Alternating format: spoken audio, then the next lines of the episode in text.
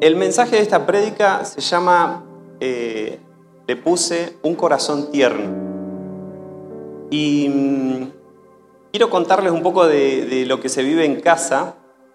Creo que la mayoría se va a ver identificado porque en casa tenemos un perrito, un perrito chiquito, un maltés, llamado Darling. Tengo una foto por ahí para que se identifiquen. Algunos han tenido el privilegio de, experimentar sus tiernos dientitos. Eh, este perrito eh, se, cree, se cree persona, se cree que es un hijo más. Y, y como dueño, calculo que a ustedes les debe pasar lo mismo, eh, pueden describir a su, a su perrito con, con total seguridad y confianza porque lo conocen. Y nuestro perrito es tierno, es juguetón, nos ama, pero tiene un mal carácter con la gente que no conoce. Que cuando viene visita a casa tenemos que estar cuidando porque eh, te, garronea, te, muerde lo- los talones. Es la única parte donde llega, ¿no? Pero hay que tener cuidado. Y yo digo, Dios eh, es justo, porque si le hubiese dado un cuerpo de, un perro sería, de un perro grande sería un problema.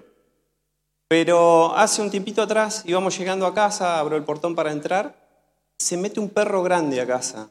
Y bueno, era un griterío ahí de que lo iba a agarrar al chiquitito y qué sé yo. Y ese perro, eh, lo busqué porque después me llamó mucho la atención, es, se llama Boyero de Berna, es la raza. Es un perro grande, comparado al que tenemos nosotros, eh, es grande. El nuestro es un hámster al lado de él. Y nosotros preocupados que, que se nos coma eh, la mascota de la casa, y era al revés, el chiquitito estaba sacado, era un bicho. Lo, agarramos y temblaba de los nervios que tenía, estaba hecho malo, y el otro lo miraba con tanta inocencia. Y, y el otro quería jugar y estaba, estaba en otro canal. Y mm, me llamó la atención que, eh, bueno, la historia termina en que pudimos encontrar a sus dueños y se fue a su casa feliz. Pero me llamó mucho la atención porque eh, la característica de ese perro era completamente distinta a la, del nuestro. El perrito no nos conocía y fue amigable, social. Y la característica de este perro dice que eh, es tan familiero y tan dócil que no sirve como guardián. Así que imagínate el carácter de, de- este perro.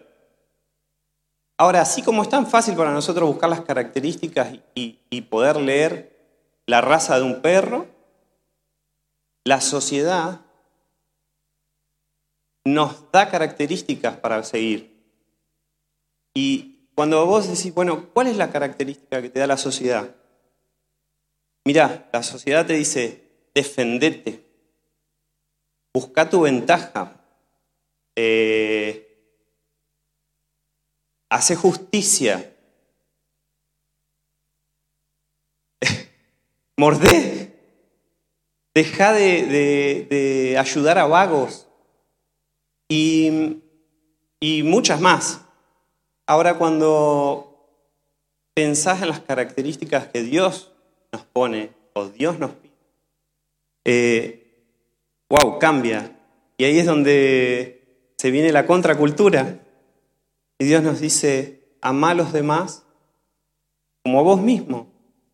Eh, no busques tu propia justicia. Eh, sé obediente. Busca agradar a Dios. Y ahí entramos en... oh, se complicó la historia. La Biblia nos habla de, seguro que la mayoría lo conoce, de un hombre que tuvo el corazón a la imagen del corazón de Dios. Y ese hombre es David. Creo que muchos conocen la historia.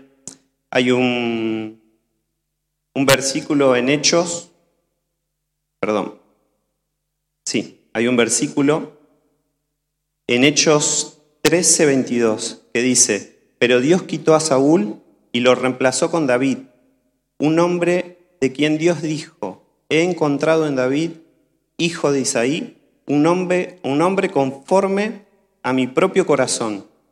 Él hará todo lo que yo quiero que haga. Entonces cuando empezás a estudiar la historia de David, decía, a ver, ¿por qué fue un hombre conforme al corazón de Dios? Empezás a estudiar la, la historia de David, a leerla, y te impacta porque, o sea, yo cuando la leí dije, oh, estoy re lejos. David es nombrado por el profeta Samuel y ungido como el nuevo rey, porque Saúl, Saúl había hecho las cosas mal delante de los ojos de Dios. Pero aún así, Saúl seguía siendo rey.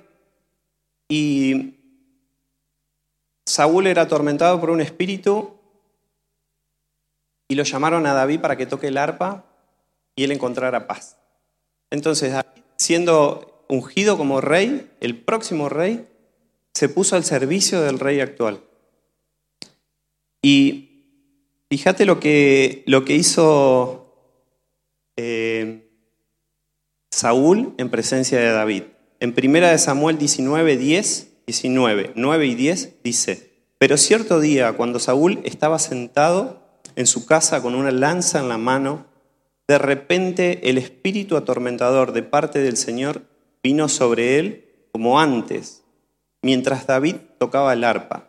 Saúl le arrojó, su lanza, pero David la esquivó, y dejando la lanza clavada en la pared, huyó y escapó en medio de la noche. Y ahí te empezás a tener una idea de por qué el corazón de David era conforme al corazón de Dios. ¿Qué nos pasa a nosotros cuando tenemos un acto de injusticia? Eh, tenemos tan incrustado en nuestra naturaleza la, justificación y la búsqueda de justicia que nuestra primera reacción seguramente, o por lo menos mi reacción, si, si están en el lugar que me corresponde y me quieren matar y me tiran una lanza, y seguramente voy a intentar devolvérsela y me voy a justificar porque tengo cómo justificarme, porque es el lugar que a mí me corresponde. Pero David no lo hizo. David buscó la justicia en Dios. Y, ahí se, se entiende lo que hizo David, porque Dios es el que hace justicia por nosotros. Y imagínate que estás en un, en un juicio y hay un abogado que contrataste para defenderte. Y lo hemos visto en, las películas y hasta en la vida real. Eh, y en medio del juicio, eh, pues, supongamos que soy yo. Y en medio del juicio me quiero defender. Y empiezo a hablar y a justificarme. Y mi abogado me dice, cállate, cállate, déjame trabajar. Y lo más probable es que si sigo hablando, voy a ser condenado. Porque Él es el abogado perfecto. Él es el que hace justicia por nosotros. Ahora, ¿cómo nos ve la gente? ¿Cómo nos ve nuestra familia? ¿Cómo nos ven los desconocidos? ¿Cómo leen nuestras características ante una reacción? Nos pasa, nos pasa muchas veces como, como cuando vamos a la casa de alguien y te dicen, no, no pasa nada, es remancito el perro. Y cuando pasaste te está, te está comiendo una mano, más o menos. Muchas veces nos pasa eso. No, si yo soy re bueno, no pasa nada. Y en la primera que se me coló la fila de, cargar combustible, ¡ja! ya queremos hacer justicia, ya le queremos tirar el auto encima. O estás haciendo la cola para pagar en el mercado y fa, viene alguien y se te coló. Es algo que naturalmente lo llevamos adentro. Queremos hacer justicia. ¿Por qué? Porque nos corresponde, porque tenemos el derecho. Pero Dios nos pide otra cosa. Ahora, ¿qué significa tener un corazón manso y humilde? Es un corazón que no busca su propia justicia. Es un corazón que se somete a la obediencia a Dios y no ataca con agresividad. Es humilde y reconoce que necesita a Dios. Ese es el diseño. Ese es el modelo que Jesús nos dejó. Ahora, Vos decís, ser un tonto para la sociedad, eh, no buscar mi propia justicia, ¿qué beneficios tiene? o sea, eh, ¿dónde está la, la, ventaja de ser así? Mirá lo que dice en Salmos 37, 11. Dice, los humildes poseerán la tierra y vivirán en paz y prosperidad. Mirá lo que dice Mateo 5:5. Dios bendice a los que son humildes, porque heredarán toda la tierra. no sé si, si a vos te interesa, pero heredar la tierra, sea para vos, por haber sido humilde, wow, es, es algo que digo, vale la pena, vale la pena eh, ser tonto para los demás, pero agradar a mi Dios. Fíjate lo que dice Mateo 11:29. Pónganse mi yugo, déjenme enseñarles, porque yo soy humilde y tierno de corazón. Esta versión me encantó, porque es el corazón de Jesús, un corazón tierno y humilde. Y dice, y encontrarán descanso para el alma. Trabajamos toda la vida para vivir mejor, para vivir cómodos, para tener descanso. Damos mucho esfuerzo para tener unas buenas vacaciones y no te digo si, bueno, ahora es complicado, pero si tenés la posibilidad de irte a una playa paradisíaca y decir, wow, loco, voy a descansar, voy a reconectar conmigo mismo. Y es lo que la sociedad te enseña, te vende, la cultura.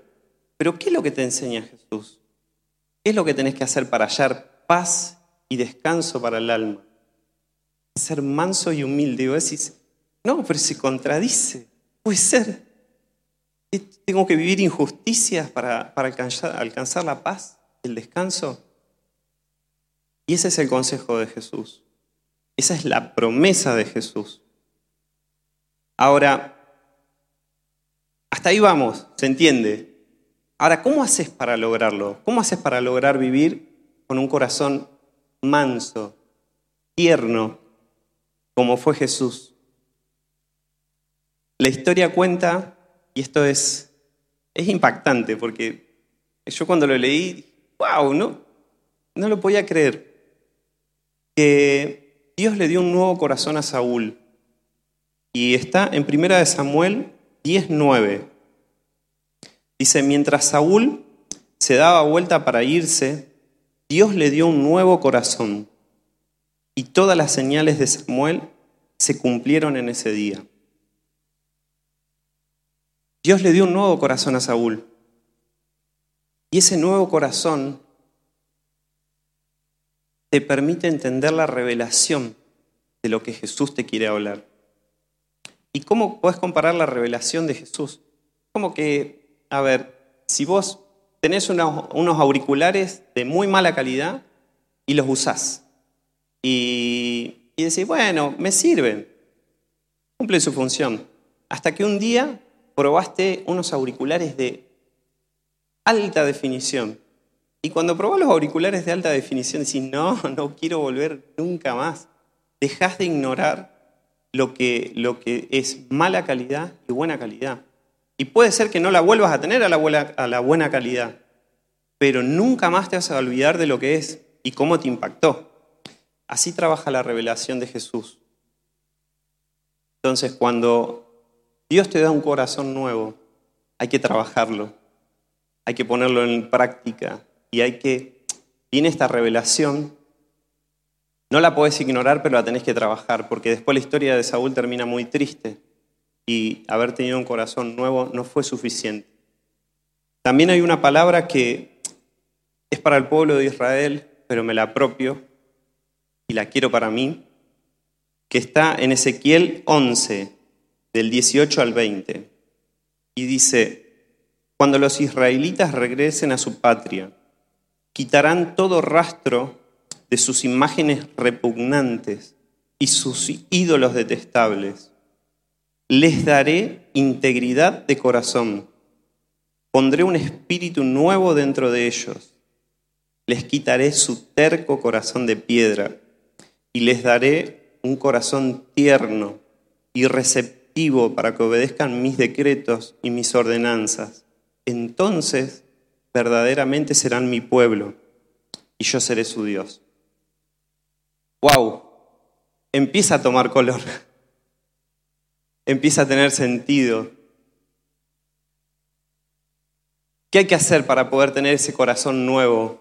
Ese y, y que Dios saque ese corazón de piedra que a veces tenemos, que somos tan cabeza dura para entender lo que Dios quiere. Es saquemos, saquemos lo que es prioridad en nuestras vidas. Si la prioridad es buscar la paz y el descanso y la estabilidad, Dios nos promete otra cosa. Entonces ordenemos nuestra casa para que Dios pueda darnos ese corazón tierno y dócil para poder recibir la revelación de su palabra y para que después nunca más puedas ignorar lo que Él te dice. Yo entiendo que cuando esta palabra te es revelada, se convierte como una estaca en tu costado, ¿viste? Y, cómo, cómo trabajas un corazón para que sea manso y humilde. Y tenés que hacerlo exponer. Y, ahí es cuando decís, Señor, ayúdame. Y viene la exposición. Y viene tu vecino y te dice, y ahí tenés la opción de ladrar o la opción de usar una palabra que te va a iniciar el cambio. Es decir, discúlpame. Si te ofendí no fue mi intención. y empezás en un proceso que después cuando desaprobás, ¡ah! esa estaca no te deja en paz. Es más, empezás en una agonía de decir, por favor, me lo tengo que encontrar de vuelta para pedirle perdón porque desaprobé esto no es el diseño que yo quiero. Yo no quiero esto para mí. Ahora, ¿cuál tiene que ser nuestra meta, nuestro objetivo? Es seguir y ser como fue nuestro rey, nuestro amado Jesús, que él mismo nos dio el máximo ejemplo de humildad el máximo ejemplo a seguir. Yo les pido, si se ponen de pie, me gustaría leer esta palabra para terminar. Y rogar al Espíritu Santo que revele en nuestros corazones poder tener un corazón manso, tierno, como el de Jesús. Dice en Filipenses 2, del 5 al 11, tengan la misma actitud que tuvo Cristo Jesús.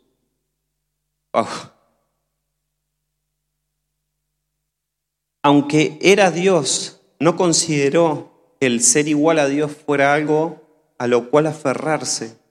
En cambio, renunció a sus privilegios divinos, adoptó la humilde posición de un esclavo y nació como un ser humano. Cuando apareció en forma de hombre, se humilló a sí mismo, obedeciendo a Dios, y murió en una cruz, como morían los criminales. Por tanto, Dios lo elevó al lugar máximo de honor y le dio el nombre que está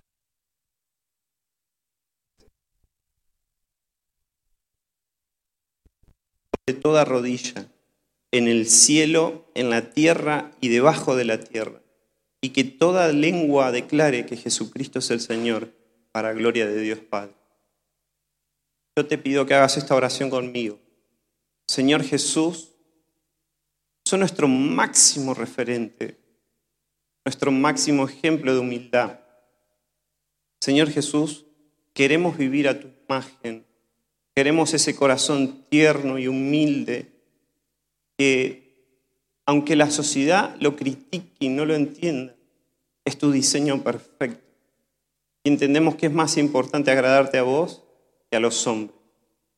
Espíritu Santo trae un corazón nuevo sobre tu iglesia, un corazón tierno para aceptar tu palabra, para entender esta revelación y que la puedan trabajar día a día y aunque desaprueben, da oportunidades. da oportunidades para que sigamos trabajando de por vida para poder ser humildes y tiernos de corazón como vos lo fuiste. Gracias Jesús. Amén.